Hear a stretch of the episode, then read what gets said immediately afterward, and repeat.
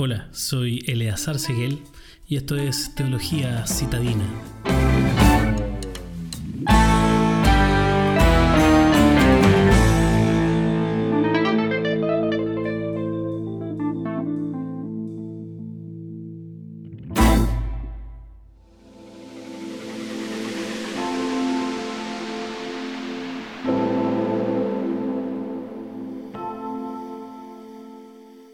Dios muestra un amor increíble a través de su paciencia con nuestro mundo caído y malvado, pero ¿cuál es exactamente el papel de Dios al tratar nuestros problemas? ¿Dios está callado? ¿Es impotente? Quiero hablarte de cuatro signos de la bondad de Dios en medio del mal. Primero, Satanás ha hecho un buen trabajo haciendo que la gente culpe a Dios por sus obras. Algunas cosas que son malas no creo que sean tan malas, creo que son de hecho demoníacas, lo que significa que Satanás y los demonios son total o parcialmente responsables. Es importante tener en cuenta que Satanás y los demonios existen, son malvados y están trabajando en el mundo de manera poderosa. Segundo, Dios es tan poderoso y tan bueno que derrota el mal para convertirlo en bien. Por ejemplo, los hermanos de José lo traicionaron, lo abandonaron y aparentemente lo destruyeron. Sus años siguientes los pasó en esclavitud y prisión.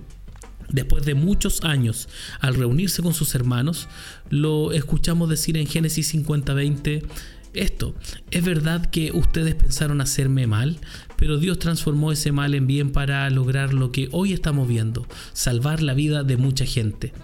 Muchos años después, a través del mal de la crucifixión, Dios usaría los pecados del traidor de Jesús, este Judas Iscariote, eh, para junto líderes religiosos que se pusieran a Jesús y lo crucificaran, y también el gobierno romano que asesinó a Jesús para cumplir su plan de salvación. Romanos 8:28 promete que ahora bien sabemos que Dios dispone todas las cosas para el bien de quienes lo aman, los que han sido llamados de acuerdo con su propósito. Algunas veces Dios usa los peores males para producir el mayor bien. Tercero, Dios no ha terminado. En medio de una película es difícil juzgar el final porque a menudo hay un giro salvaje de la trama cerca del final. Así sucede con la vida tal como la conocemos.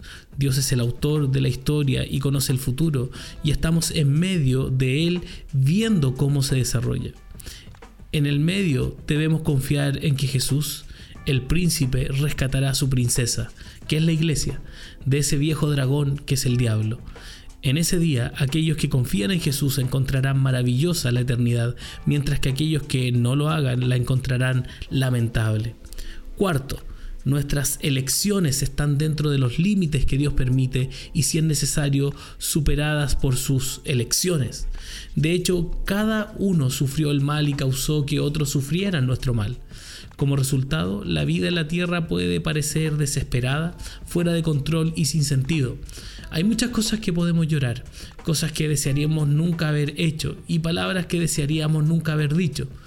Todas estas opciones, incluidas las peores, aún están bajo el control de un Dios bueno que está determinado en llevarnos a casa.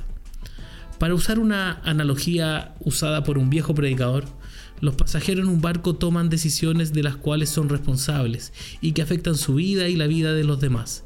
Sin embargo, sus elecciones y los efectos de estas elecciones están limitados por el hecho de que están en un barco del que no son el capitán.